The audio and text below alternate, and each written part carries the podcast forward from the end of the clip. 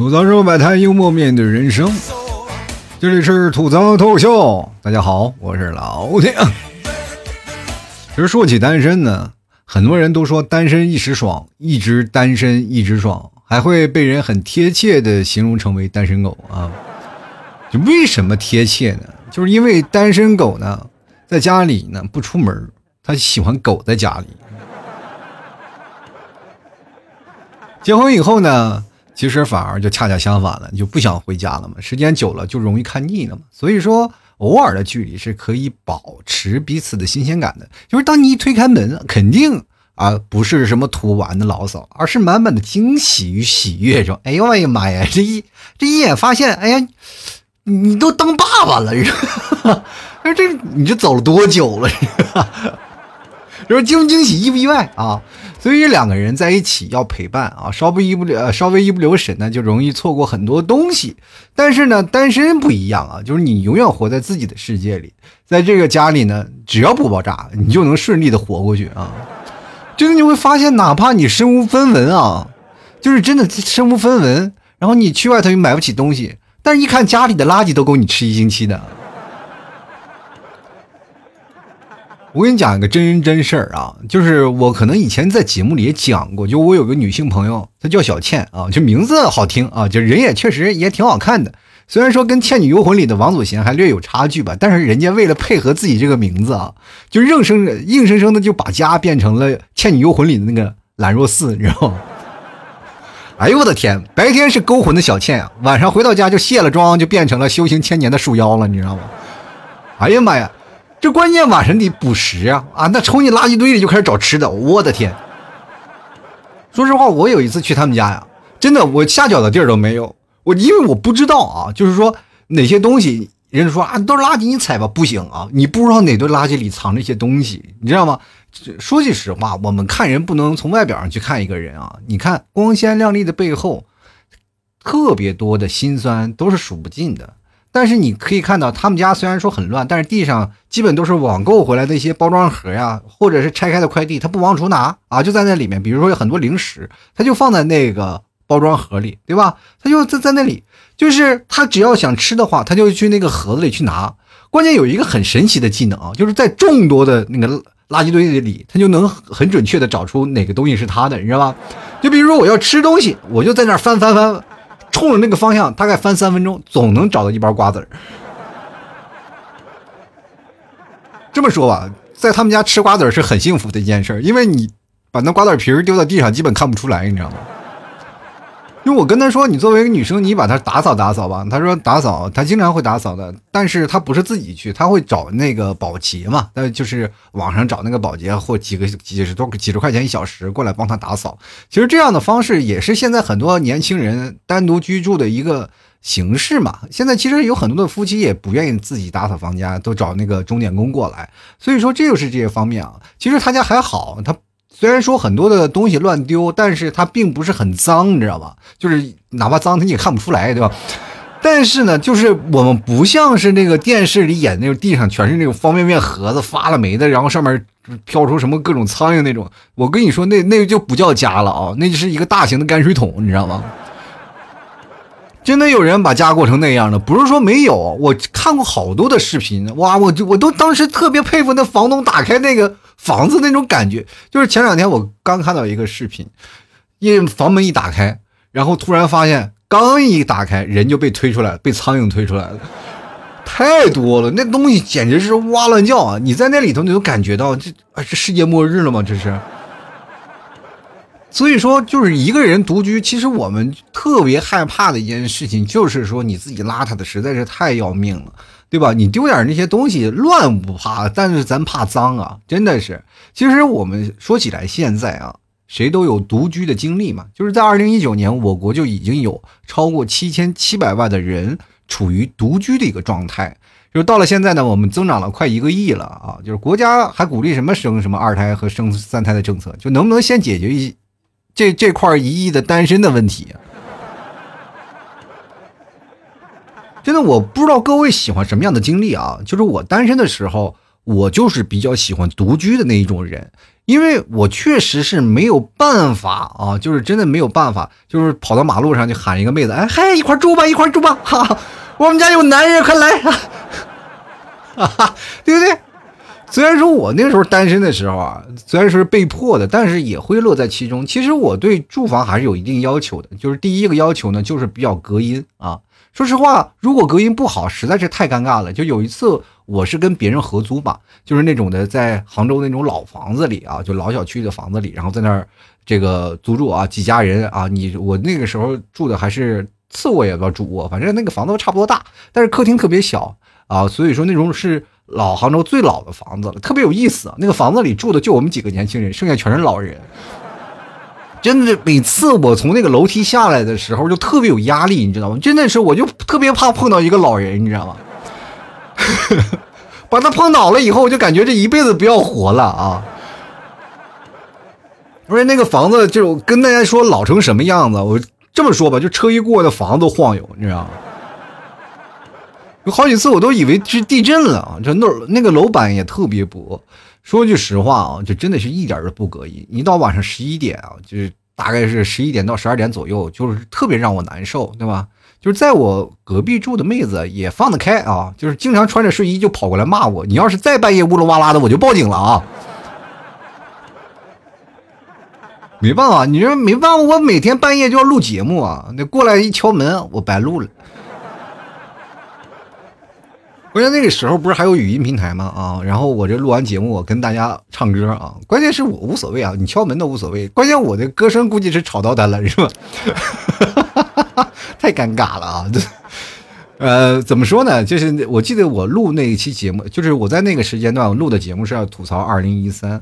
你去想想吧，就是我吐槽二零一二开始做的这个期节目嘛，因为二零一二我是住的是那个小平房啊，就是那种的小旅社。啊，小旅馆到二零一三年呢，吐槽啊，不对，吐槽二零一三年我是搬到另一个房子里，吐槽二零一四啊，我在录这期节目应该是吐槽二零一四啊，二零一五就是搬到了那个有一个稍微好一点条件 loft 的一个独独自住的一个公寓了，所以说这个我每一年在哪儿录的一期节目我都知道，因为我是一个人。独住的这么一个状态，所以说我的节目也是在那一年，我就深深的刻在了那一个时间段。所以说，你当了解我一个人，了解我十年的节目，其实就从最早以前啊，就是看到我每一期节目，你就能知道我怎么样的变化，对吧？比如说像我二零一五就录的比较欢脱，因为就一个人了嘛，对吧？也不怕有什么太多的尴尬。像二零一三、二零一四年就是比较收着啊，就比较难受。其实你想想啊。二零一二到现在啊，已经快十年了，对吧？我租房子也换了好几家，这就是现在有许多东西就变了，就一样没变嘛。就是到现在为止，我哪怕换的现在的房子，依然不隔音。最近呢，我是经常练歌嘛，啊，就是你前两天嗓子疼，也是因为我练歌练的啊，确实是突然发现一下开窍了，你知道吗？就是你唱歌，我十年前都走音啊，但是突然发现有一天我居然有的高音能吼上去了。那天也是划一个短视频，然后突然发现哦，这样气息可以打开的方式，我就把我播音的气息和我现在唱歌的气息结合，哎，突然发现哎，有些歌曲我是能唱了，不用嗓子了。但是我会发现晚了啊，就是这个会唱歌也太晚了。所以说这样的方式呢，就是让我这两天我就是把我以前唱不上去的歌呢，我拿出来练一练。就正唱着呢啊，就楼上邻居就给我发了个信息，跟我说：“大哥，能我能不能点个歌？对不对？其实这个不隔音的事情啊，最尴尬的不是我们啊，就因为我们单身，我们也不怕。就像我录个节目，顶多而已，是吧？有的人会敲我门，让我小点声，但是也不会发生太多令人尴尬的事情。就是最尴尬的就是隔壁传来尴尬的声音，对不对？”那个时候你是想想，我记得我有一次在语音平台，我们几个正聊天呢啊，就这那个时候语音平台就是大家互相聊天，开着麦聊天，正聊着聊着，我一个开麦的那个小朋友呢啊，在旁边隔壁传来了哇的烂叫的声音，然后我就问他，你每天怎么活过来的？我其实刚来杭州也经历过，就是我刚来杭州的时候没什么钱，就是吐槽二零一二录制的时候，我不是说。租个小旅馆嘛，就是因为我刚开始这个地方我是没没有钱去什么买褥子呀，什么买被子什么的，是吧？衣服你还要自己手洗，那时候没有洗衣机，然后我就想，这不是这些都花钱不是吗？我就选了一个那种小旅馆，就是民就是民房那种小旅馆啊，但是有床有被子有热水器有电视，应有尽有，是吧？衣服关键还不用自己洗，那时候就是床单脏了，说跟那个楼下的房东说，你把床单洗一下，然后呃房东就说了，你衣服要不要洗啊？我说我那我放床上，你给洗一下吧，是吧？然后他把衣服拿出去洗了，还给你叠在床上。那时候一个月才七百五，是不是相当便宜啊？对吧？说实话啊，这个地方真的是哪哪都好，真的哪哪都好。但是有一点就是不好呢，就是对单身群体不太友好，是吧？你知道，我说实话啊，那每晚的声音啊，说就跟那个交响乐一样，此起彼伏的。我跟你讲，后来我跟你讲啊，我后来我跟你讲啊，我就在那里就练出了一个本事，就是听声辨位的本事。就是听声音，我就知道他们是不是第一次来，你知道吗？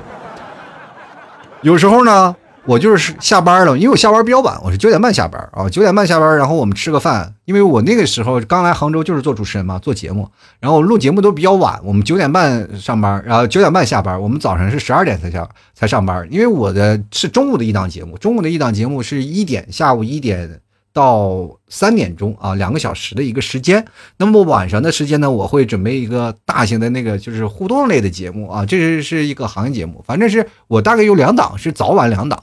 所以说呢，我那个时候就中间会有休息的时间，然后到了晚上呢，下了班，然后把东西收拾收拾啊，把直播间关掉了，然后就出去吃饭去了。吃饭了，然后再回到家。每次回到家了，然后就突然发现啊，就是就是路过的人啊，就是我上下我因为我住的三楼啊，就因为那个房子只有三楼。就是我那个房子是有个斜顶，真的有个斜顶。就是一般人呢，就是我的床尾是斜着的啊，所以说那个房子为什么那么便宜？主要就是那个顶层啊，那是个阁楼的房子。然后，但是对于我来说，就是洗手间那边啊，或者是你床头那边，它是可以直立的，这都无所谓啊，因为我床尾放的都是我一些衣服呀、箱子什么的。然后有一次，然后我就租那房子，然后我很多的同事也要租房子嘛，他们也过来说参观我的房间，说哎这七百五真的挺值的。然后我一般走到那个窗户那边，它是因为是朝下的嘛。但是我那个朋友啊，来去自如，你知道吗？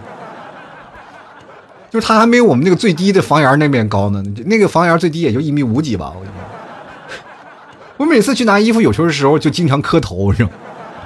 我觉得这个房子实在太适合这个妹子，但是没有办法被我抢先一步。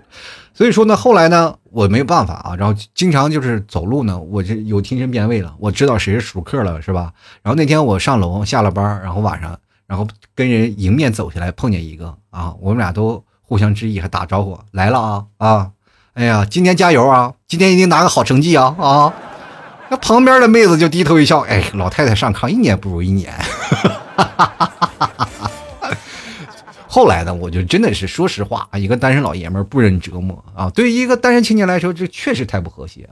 然后我呢，就又找了一个单身公寓就住进去了。说实话，这个公寓的房子是相当的美丽啊，就是一个月比那个钱还便宜，就是一个月才六百块钱，也是带单间、带个卫生间，然后有热水器什么的，然后进屋里还有一张床，还有个空调。说实话，夏天还行啊，但是一到冬天，那就简直是美丽动人呐！那家伙把我给冻的，经常给冻醒啊。有时候，有时候我就一醒来，我就会往自己身上就盖一层衣服，你知道吗？就特别冷，然后就盖，盖完了又冻醒了，然后又往身上盖衣服，然后又冻醒了又盖，然后等到自己醒来了以后，发现啊，自己好像是睡在了坟里，你知道吗？平白无故屋里多了座坟，知道吗？那有人说，老 T 你咋不开空调呢？说实话，那天我开了一夜空调，实在是冻得不行了，我就开空调。但是那空调制热呀，它就不给力，你知道吗？它制冷行，但是制热就不行。那个房间也不知道是透风还是怎么回事，因为那窗户可能是透风，然后再加上那个空调口那边啊，也是在这个屋里啊，它那个设计可能就有关系。就屋里怎么吹它都吹不热，吹了一晚上，我就开了一晚上空调。等我到最后呢，我就觉得还可以，至少能缓解，能睡着了吧，对吧？我就睡了睡了一个月，我那月电费花了四百块钱，因为那个匹数小，它全力运转啊。就后来呢，我就再也不舍得开了，就每天睡在坟里啊。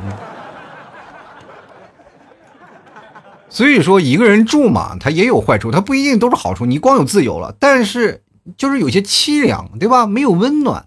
对吧？你要是有一群人住着吧，你睡觉睡到半夜是吧？你个一人放一个屁都能产生温室效应是吧？但是同样的，群居也确实容易产生一些矛盾啊。生活就是毕竟生活的习惯不太一样，这也就造成了许多人不太愿意群群居的一个主要原因啊。轻则吵架啊，重则动手。就是我们以前宿舍也是经常吵架打架的啊。这不我你要知道啊，这我跟我同宿宿舍的人最怕的是什么呢？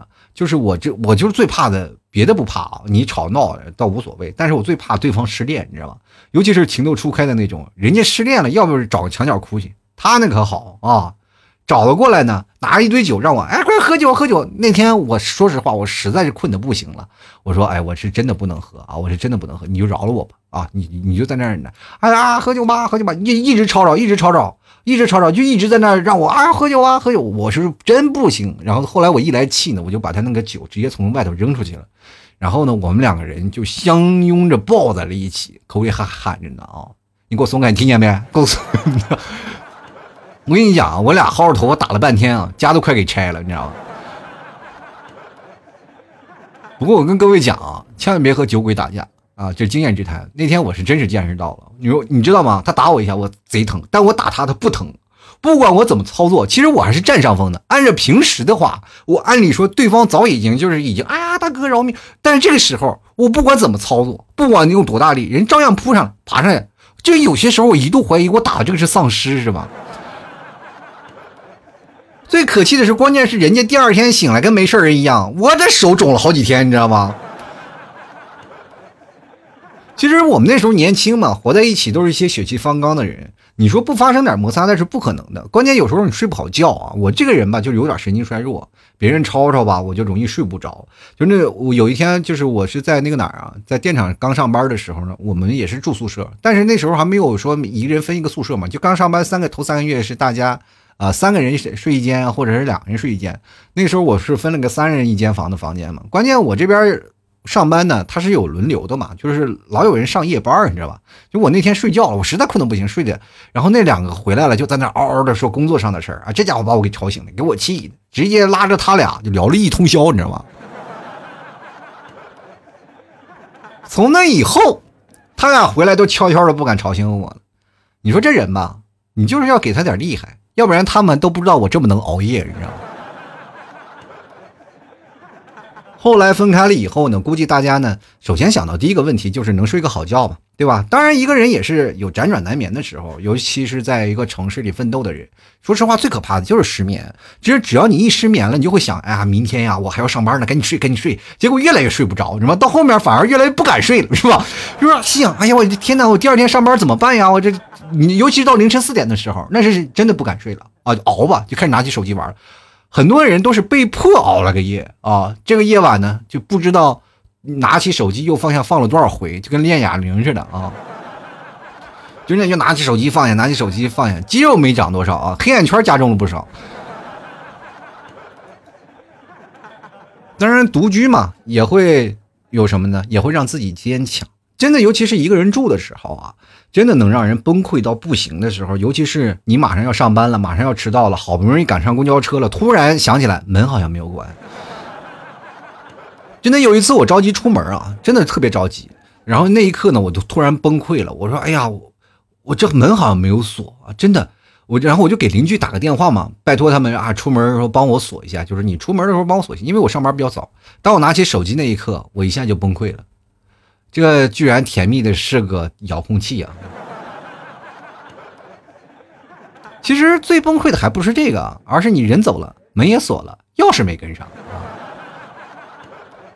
尤其是大晚上啊，你说倒垃圾吧，把自己锁在外面，那种崩溃和无力感。其实我睡觉比较晚啊，有一次半夜呢，我也不知道抽什么风，我出去倒垃圾去吧。啊，我就说心里想，这垃圾满了，我就把它放在，因为我那时候倒垃圾就是很很简单，就在电梯口有个垃圾桶，你就是放在这了，我离电梯口也近，我就是索性就扔了吧，明天早上第二天上班别再忘了，然后我就去扔垃圾去了啊，然后我一扔垃圾，风一一大一刮，啪嚓就把门给关住了。呀，不过还有一个好习惯，我这人有个好习惯，就是我经常会在公司的抽屉里放一把备用钥匙。哎，这就是单身狗的技巧了。我跟你讲啊，就真的是会放一把备用钥匙，但是好歹我是离公司不太远啊，这是大概是走个半小时我就到公司了，我去拿钥匙去了。我差不多十一点了嘛，我一进去啊，突然发现公司灯火通明啊，好多人，因为好多人还在加班嘛，互联网公司，然后就有人看见我说，哎呦，这么早就来上班了。然后我就跟他们说，嗯，我先来打个卡，我怕我明天忘了。其实独居生活最可怕的，其实还是自律问题啊！经常自己劝自己，哎，快睡吧，别熬夜了，对皮肤不好。然后那边就开始反驳，老嘎巴菜了，要脸何用？继续熬啊！也经常劝自己别熬夜了，再熬夜对身体不好。然后呢，默默给自己泡了杯枸杞，继续熬。其实熬夜有一个问题啊，就是熬夜你。其实对于单身来说，熬夜最可怕的一件事情是什么？就是饿了。我不知道各位朋友有没有跟我一样的问题啊？就是一熬到半夜的时候，就会发现很饿。当然，我跟大家讲，我老 T 是在杭州，身处于杭州，因为我住的那个地方，我会发现有一个很好的事儿啊，就是在我们的路口总有一个，就是一对年轻夫妻在那里做那个炒粉干。因为我经常会到半夜的一点到两点的时候，有时候熬夜啊。饿了，我就会下去。我骑着我的独轮车，呜就飘着下下去去买菜去，去买那个就是炒那个菜啊。就一般我都爱吃那个蒜苔炒腊肉啊，那炒可好吃了。然后我就经常会骑着车，然后骑着独轮车嘛，因为独轮你在那飘嘛。刚开始我玩那个，别人没有玩啊。很多人晚上就独居的女生回家啊，回家看我飘过都吓一跳，特别可怕啊。所以说，我就经常出去买吃的。但是有的人呢，就会想一件事，就是半夜如果要饿了，可怎么办呢？所以说，家里都会备一些方便面啊，自己做一些事情。其实，在你独居的过程当中，也会有一些呃碰到一些饮食方面的问题。其实我们都会选不同的那个外卖的方向啊，就去吃啊。就好多人现在自从有了外卖，就可以去吃。我们那个时候，尤其是老 T 在刚来杭州的时候。我们吃饭啊是打电话的，就是你要给那个电话打电话，要一份饭，然后他会给你送过来，对吧？就那个时候就是床，就是那个包括你在睡觉的那个床上呀，或者地上呀，全是小卡片，就什么卡片呢？就是那种外卖的卡片，就就经常你起床第一件事情是干什么？就扒拉你的枕头边上啊，扒拉枕头边上有有哪个卡，然后闭着眼在那儿摸摸摸摸上五张卡，然后从中抽一张啊，就吃他们家的。就不是跟我们现在去点那个外卖是差不多异曲同工啊，只不过过去我们想吃哪个好的，我们看有图有真相，但我们那时候基本都盲猜啊，可刺激了，我跟你讲啊，所以说，但是后来就想想自己住了一个房子里啊。还是最幸福的一个感觉是什么呢？就是可以自己买个炉子煮方便面了，你知道吗？就不用吃着冷水泡方便面，你煮个方便面。其实我们经常会去煮个面，或者是做个简单的鸡蛋羹，其实对于我们生活就显得十分重要。我跟大家讲，其实做饭在厨房里，你也会能体验到不一样的人生。尤其是，当然自己买菜就是很累了啊，我们就经常自己慢慢炒个菜呀，或者做个简单的东西啊，其实对自我的调节也是很好的啊。当然，我们也会增加很多的技能啊，就比如说电灯泡坏了，我们自己能换个电灯啊。尤其是家里有蟑螂了啊，自己能灭个蟑螂。我有一次我不知道我住那个屋啊是有什么情况，特别大的蟑螂就从我们家里来回跑。我经常在网上看到蟑螂，然后那天我买一瓶什么，反正是杀虫剂吧，我就在那里喷就是在那个墙角喷。然后那个杀虫剂特别好使，我不知道为什么，就那天是中了招，那所有的蟑螂哒，只要它要死了，它就往外跑。跑出来，我拿簸箕，然后扫起来，然后把它从窗户扔出去。因为我外边都是草地嘛，啊，就是因为我那时候我不知道怎么杀死它，对于我来说是挺恐怖的一件事啊。然后我就那那天我。我记得我差不多数了有五十多个蟑螂，吓死我了。从那以后啊，我那个屋里再没有出现过蟑螂。其实这就是人生当中你经历过一些事儿啊。说实话，我也挺怕它的啊。小的时候就是我，尤其在南方深圳的时候睡觉啊，它那个蟑螂就趴到你肚子上，然后你把它抓一下，咔嚓扔在地上，然后你猛的一下惊醒。哎呦我天！真的特别可怕啊！包括你现在说一些厕所堵了呀，或者是厨房有一些小的问题要动手改造的问题，自己都能手拿把攥就来了。其实我亲眼目睹过几个女生扛着矿泉水瓶子就上楼了，那你就很难想象他扛着矿泉水瓶上楼是为什么？是因为那种瓶装的矿泉水瓶的盖儿他拧不开吗？所以说，我跟大家讲，其实对于男生来说，独立的生活还好；但是对于独立的女生来说，她还更加的多了一些事情，因为他们要首先要确保住宿的时候，他还要确保自己的安全啊，因为现在也确实有太多的事情了，你要面对着太多的陌生人的压力啊，所以说，我觉得女生们一定要嗯做好自己的人身安全。首先呢，你要了解附近的报警电话呀，等等等等一系列的安全措施你要做好，因为现在确实独居女性太多了，她们生活其实要比我们男生过得有滋有味啊。真的，我有一个姐们儿，她的。独居生活，你去他的家，你都完全不能想象这是他租的房子。他会对房子进行改造，你知道吗？家里什么的什么电动扳手各种都有，然后就会经常在网上买一些材料、壁纸什么的，把自己的房子就平米很小，但是收拾的特别温馨。有些时候反而有些小资的味道。所以说，在这种时这种人啊，在那个房子里租，然后很多的房东非常喜欢。第一，他不会把你的房子，然后就是造的特别厉害。第二呢，还会让你的房子变相升值。为什么？当他走了以后，你会发现这个房子，哎。这确实还是贴了他贴了不少钱在改造，然后我还能租个高的价钱，对吧？对于房东来说，他们两个是属于双赢的状态。所以说，女生如果说在这样方面做好房子了以后呢，房东可能对她的态度也会很好啊。但是有的人就是太可怕了，是不是？其实相对来说，我们人都会要寻求安静，但是我们还有一件事情，我们就是自律啊。其实自律这件事情是最可怕的一件事儿，因为我们。当一个人了，在一个房间里，我们就没有办法控制自己，对吧？仿佛有个小恶魔，玩吧玩吧，有一个小恶魔玩，说玩玩玩玩，再玩你工作都没了。所以说，我们可以偶尔放松，但是不要长期的放纵自己嘛。就是这样说，其实我们现在有很多的年轻人，我们独居以前啊，过去叫空巢老人，我们现在叫空巢青年啊。确实，在那么多人当中，尤其是你自己看向窗外的时候，你会发现这个世界好像就你自己。独处身居啊，就是身在孤独之中。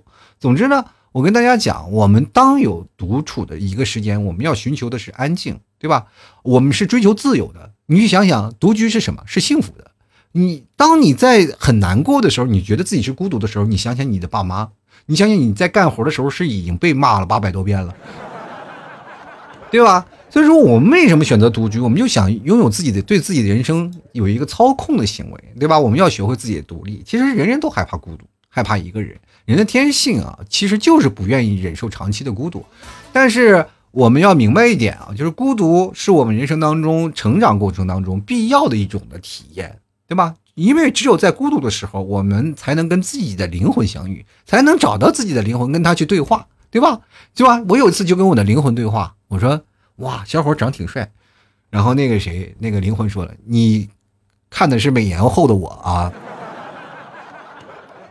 我说美颜你也挺厉害，你会美颜？对我不仅美颜，我还把自己 P 了一下。所以说我们要明白，独处其实是一种幸福的，在安全的幸福下，但是它是我们在人生当中必要的一个过程，对吧？没有高质量的独处，就不会有更优秀的自己啊。好了，吐槽社会百态，幽默面对人生。各位朋友，如果喜欢老七的节目，别忘了支持一下啊！最近我知道各位可能都不好过啊，可能有的人独处的人都在家里待着了。真的有部分的听众朋友可能在家里待着确实无聊，然后不能出门了。那这个时候你不囤点货啊，不囤点牛肉干什么的放在家里，是吧？这对自己。太不好了，是吧？所以说在家里啃点牛肉干，然后可能也是才思泉涌，也会想到一些事情。关键在你饿的时候啊，它真的能顶饿啊。或者是你各各位啊，在家里待着没事干，也可以减减肥啊。喜欢的朋友别忘了多多支持一下老弟家牛肉干，绝对保质保量啊，那是纯肉啊，对吧？喜欢的方式呢，喜欢购买的方式非常简单啊。直接登录到淘宝搜索老 T 的店铺吐槽脱口秀，你就可以找到了。呃，其实真的好找的。呃，大家也可以找老 T 的宝贝名称啊，叫做老 T 家特产牛肉干。然后里面呢，你进了店铺里面可以看到，不仅仅有牛肉干，还有奶食品，还有我们的草原白馍酱呀，还有牛肉酱啊，这个是最好吃的，尤其是在夏天了。然后你不想做饭了，尤其是一个人不想做饭了，你就是就个蘑菇酱啊、白馍酱啊，或者是我们的。呃，牛肉酱啊，吃个早点啊，或者吃个午饭，或者是对付一口，哪怕拌个面，吃火锅，它都非常的香啊。所以说，各位朋友赶紧来尝试一下。好了，接下来的时间我们就来看一下听众留言啊。关于独居的一些事情，可能很多听众朋友都有话说，大家都经历过啊。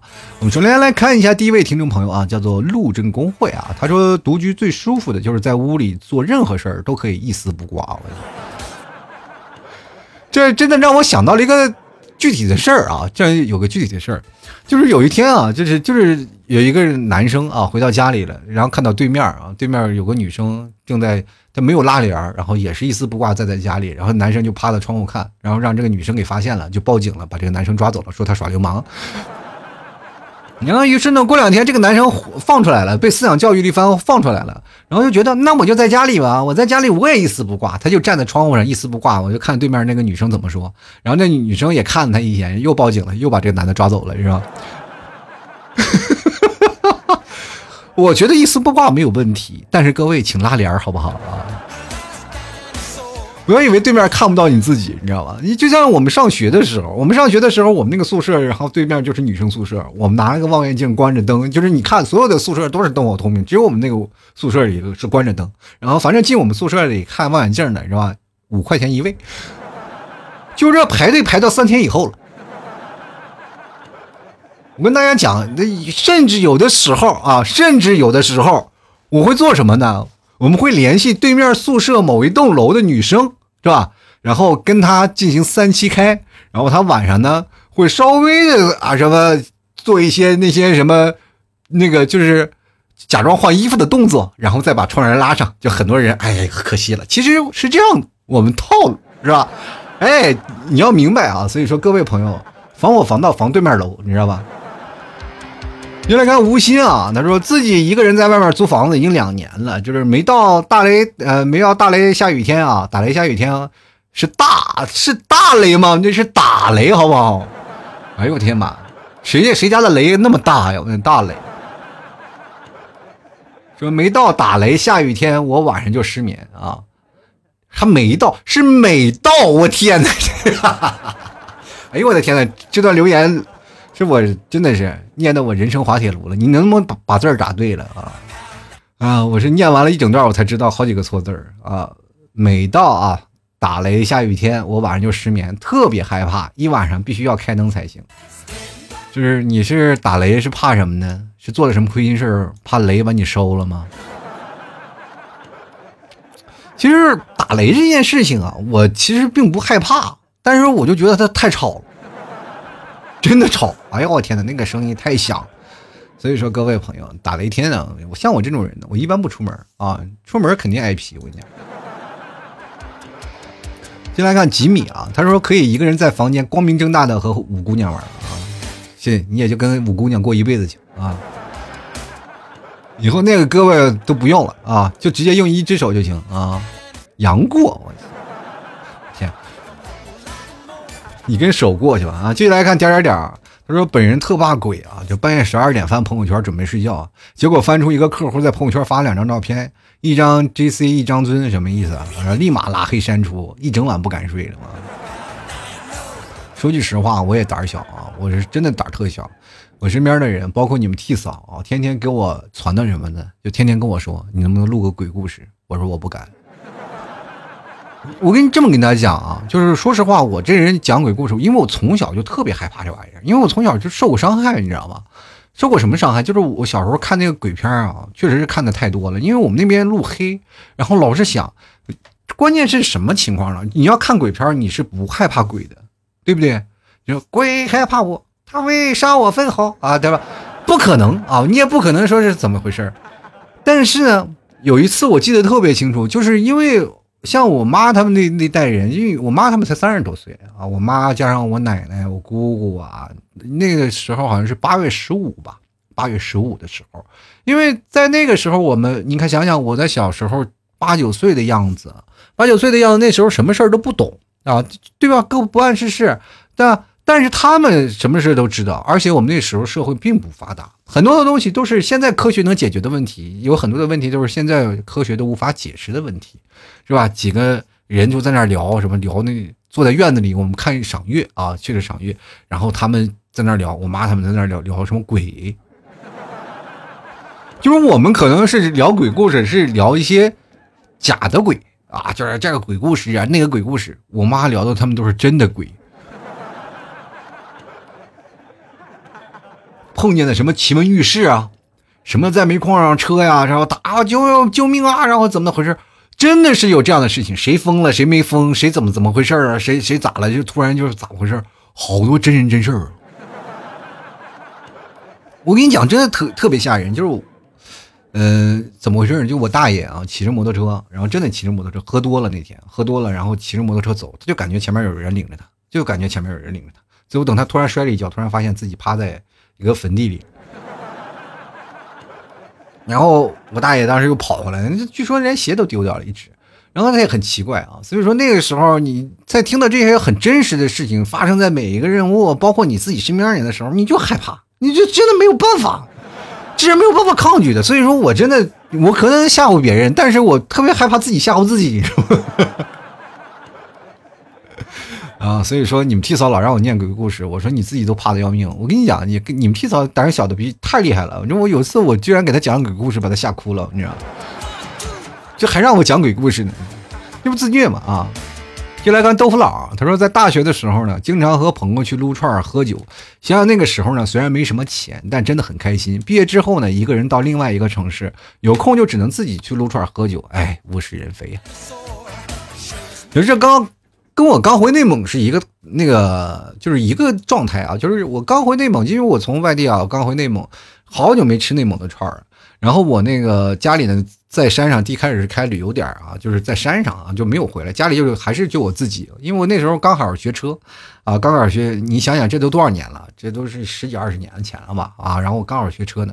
然后学车的时候，我就是自己一个人在家，在家我没事干就出去啊，花十五块钱啊，就真的很少的钱，就十五块钱，就是要上十要上一堆羊肉串，然后再要上几瓶啤酒，坐那里喝，哇，那感觉不要太跑啊。这想想那时候，想想这就是人生啊！啊，继续来看不善言辞的靓仔花啊，他说独居很放松，也很难受，就是每次周末休息，再也没有了父母早上叫你起床的声音，也有一觉，呃起来呢，发现自己高烧发高烧呢，没有人照顾你，然后晃晃悠悠的去小区诊所，在家煮着粥，自己还睡着啊，睡着了啊啊！你你这家伙，你没把自己家点了，万幸啊！就说实话啊，就是我自己也经常经历过这个事儿啊，因为我跟你们可能是不太一样，因为由于我这工作的原因啊，我这嗓子就不太好。就跟大家讲的一件事，就是嗓子是扁桃体容易发炎，那扁桃体发炎的话，就会产生病毒性的感染，是因为你身体免疫力下降，还有你用嗓过度，就会造成扁桃体发炎。我那时候扁桃体一发炎就发高烧，三十八度、三十九度，就是走路就人晃悠。我一路自己走到那个诊所啊，你知道吗？就那个时候。我才知道，原来打点滴是真贵呀！啊，打了几个疗程嘛，反正一个疗程就五百多啊。你感冒发烧两回，一千块钱没了啊！说实话，那那段时间真的挺难受的，就一个人也没人照顾你，就在那里烧着，烧的头晕眼花。有的时候我就翻我最早发的朋友圈，我记得第一条发的还是自拍照，第二条就发的自己的高烧照啊，真的就是很难受啊！那个年代的那种感觉，那种挫败感，说实话，对于自己来说，都特别希望有个人照顾。啊，所以说这感冒发烧就是这样。但是自从我跟你们皮嫂结婚了以后，我会发现一件事儿啊，就是因为你们皮嫂在怀孕那时候，我俩都高烧啊，我俩都高烧，高烧到什么程度呢？就是说实话，就是我俩就是一开始我跟你们皮嫂说，咱俩隔离吧，就是你你要隔离啊，咱俩就是我保持咱俩有一个健康的状态，就是我能照顾你，但是你们皮嫂不不乐意啊，就会觉得我嫌弃她了。好家伙啊！这一下把我传染了。我跟你替嫂在家里睡了三天，你知道吗？当时都崩溃了，你知道吗？一开始你们替嫂还怀着孕，她不能吃药，你知道吗？所以说我也得吃药。然后我当天我发高烧呀，我还得开着她开着车拉着她去医院，我自己都飘乎乎的，不知道咋回事然后到了医院呢，然后医生给我们俩看病，然后给我单独开了药。然后但是，呃，你们替嫂没有办法，她不能吃药，因为那时候。呃，怀着小 T 呢，然后没办法，我就开始吃药。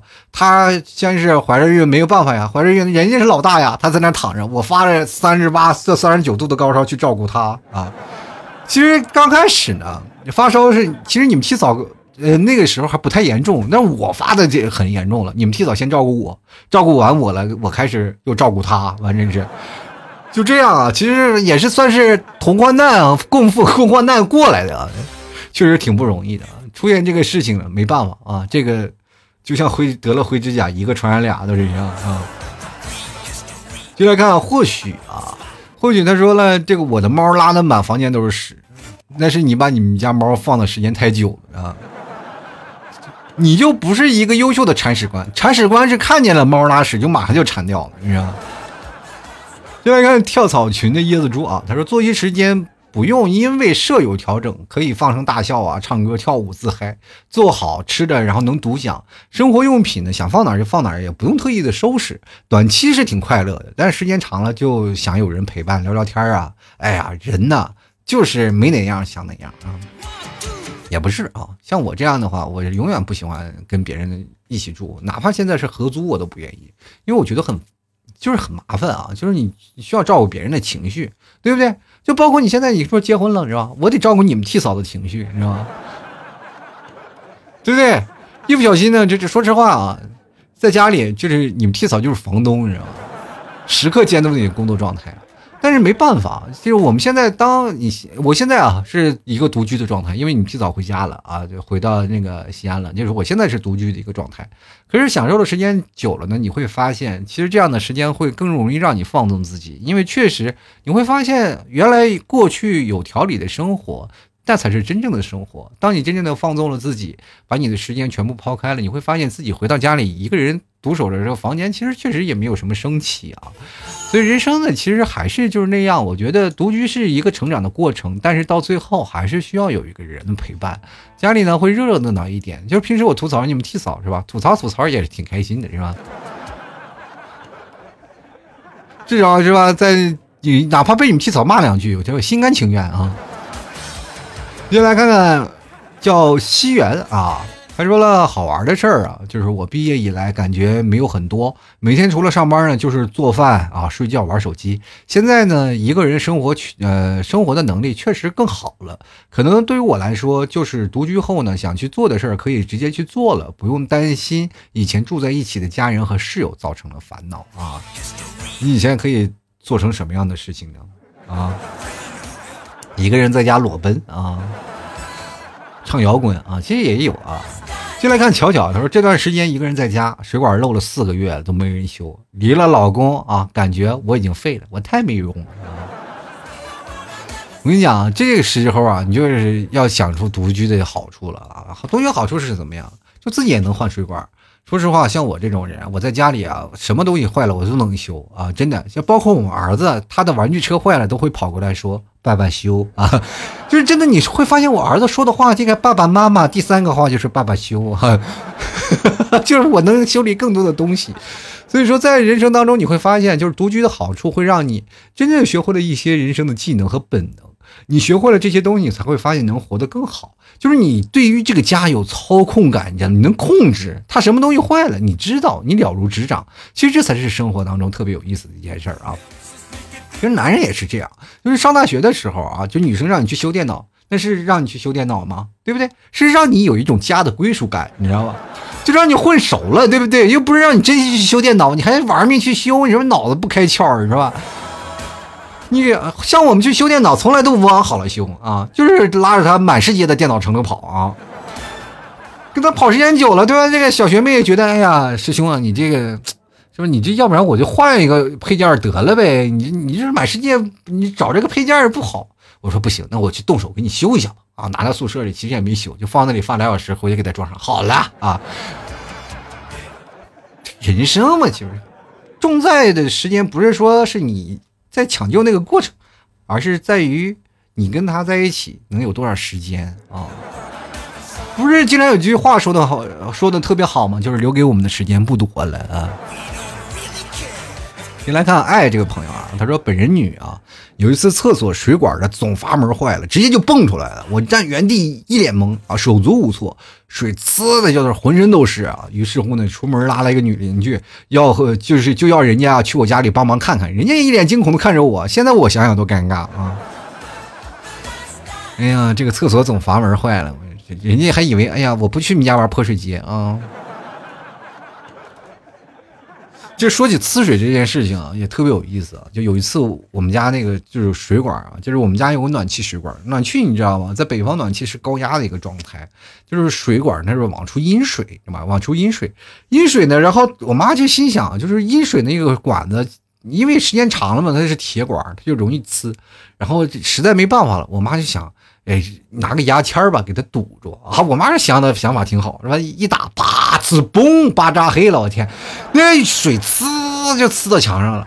这家伙把我们家给淹了呀！这这没办法啊，这个开始找人呀，开始打电话呀，让人抢救啊，最后终于抢救回来了。反正抢救好长时间啊，把暖气都给停了，啊？那那家伙把呲的真真够吓人的，那高压水啊！那其实，在北方冬天最可怕的一件事情就是，是吧？比如说最恐怖的事情，不是说怎么今天下雪了，或者天多冷了，而是你们家暖气崩了啊！真的，我上学有次家我。班级里那个暖气管崩了，哇，那开心的不得了，这班级里都被淹了。人但是学生都干什么去了？都去放假了啊，真有意思啊！进来看看师梦阿狸啊，他说没什么好玩的，现在疫情哪儿都不能去啊，不给国家添麻烦，就待在家里玩手机就行了，然后对着视频傻笑啊，听听老 T 的节目啊，没事干呢，啃点牛肉干比什么都强啊。接着来看十万八千里啊，他说最快乐的不是。能想啥时候打游戏就打游戏吗？也不是啊。其实现在等你玩时间长了游戏，你会发现也挺没有意思的啊。就是因为一个人你玩游戏，你总有一个底吧。但是你发现是玩了一段时间，说实话，我现在就打游戏，打一会儿我就觉得不想打了，因为觉得累，你知道吗？跟不上啊。我跟大家讲，其实我以前打游戏我是职业选手，我跟大家讲过吧。但是职业的非常短啊，真的职业非常短。然后前两天我又把那个游戏装起来打两把。没事干，我去看看吧。就那 FPS 类的游戏呢，我就重新装了一下，要去打，然后结果被人虐的体无完肤。说实话，并不是我枪法不好，不是说我手稳定不好，是我的思维和意识，还有我的那种的反应速度就跟不上了啊。那个时候突然发现是真老了。那个时候虽然说我们真的是在职业比赛上打打，其实还行，但是到了那个虐就是。随便那个局啊，随便见谁都虐啊，见谁都虐啊，这是不管是谁都虐啊，见人见着虐一把，见人虐一把，然后人就把我踢了，说我外挂。但是你现在你去想想，你去那里，你别人把我踢了，说太菜了是吧？真的没办法啊，这很难受。进来看暗啊，他就说了，这个 T 哥呀，我家有五套房，都是装好的，体会不到什么自律了啊。就你家有五套房啊，都装好的。你不要自律了，你没没事干你就卖一套，没事干就卖一套。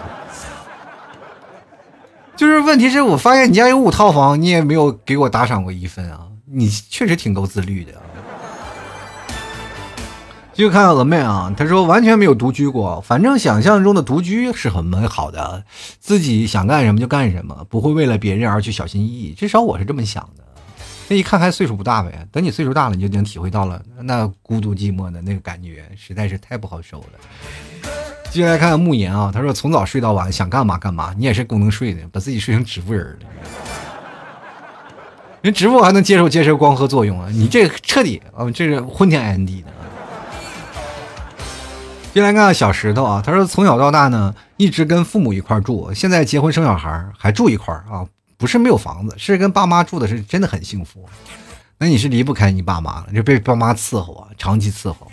但是说实话，确实很幸福。但是你也受不了的管教啊！我天，说实话，我跟我爸妈住的时候，其实感觉也挺好。就是你回到家里啊，饭都做好了，家里卫生也不用你收拾，是吧？但是你会发现一件事情，这个家不是由你做主啊，真的就是你。这个家你不是说的算，就是你本来你家哪怕是什么样的风格，最后都会变成妈妈的风格。就是各种的东西，你会慢慢发现一件事情。我有些时候经常跟我妈生气，一生气我实在是没有办法解决了。我就心想了，你天天骂我干啥？这叫我妈这个暴脾气，有时候直接就骂我呀！我天哪！你说想这么大岁数你骂我干什么玩意儿？天天天天说他，说到磨磨唧唧，没完没了。你一说他，他还生气啊！一生气了，哎呀，不行，我头疼。你说这个事情，你就搞得你很难受。不是你给他讲道理吧，他不行，他就骂你啊！是讲我养你怎么回事了？骂的，哎，我的天呐，我有些时候一生气，我关着门我都不出来。你说想想，你说三十多岁了，你说还骂啊？这是多大了还不是我儿子？我的天呐，我就特别怀念，如果我到九十岁的时候，我妈还骂我，那是一个什么感觉啊？进来看小石头啊啊！小石头刚说了，就是子说了啊，他说生命就得一个人扛嘛，没有办法，生命确实就需要一个人扛。有些时候真的特别害怕自己生命爬不起来啊，这所以说这个时候一定要留个急救电话啊。先来看夜月啊，夜夜月就说了，就独居学会了满满的生活技能啊，做菜、烧饭、修水管、洗衣机啊、洗修洗衣机啊、修灯泡。隔壁小姐姐半夜都会找我去帮忙修家电啊。最最重要的是，程序员不是修电脑的。隔壁小姐姐一去啊，一找你，哇天哪！你一进他们家就消失在了黑暗之中啊！家灯泡坏了，能帮我换一下吗？然后你一进去就消失在黑暗当中，肤色太贴近黑暗了，这个梗过不去。但是我就觉得你现在是说这话合适吗？不太合适啊，有容易遭到反噬，好吗？就就你不是一个人，你不是。反正不管怎么说吧，反正独居生活确实能给人带来很多好玩的事儿和很多难忘的回忆啊。人生在成长的过程当中，一定要有一个能够值得让你去想到的事情，因为它确实是你成长当中必备的一个技能。一个人生活独立啊，会变成让你这个人活得慢慢更加充实。虽然说你有孤独感嘛，是我觉得我是喜欢让各位啊都独居生活一段时间，因为只有独居了，你才想着，哎呀，是时候找对象了。要不然你不独居，你都不知道你自己单身是有多么苦啊！所以说，开心最重要。不管怎么说呢，人生其实还是有很多的事情啊。你只有独居了，你才会发现一件事情。你哪怕未来找个男朋友、找个女朋友，他才能去你家呀，是吧？彼此都比较方便，是吧？你要是合租的话，就住宿舍了，你会发现你们俩怎么怎么都不方便，是吧？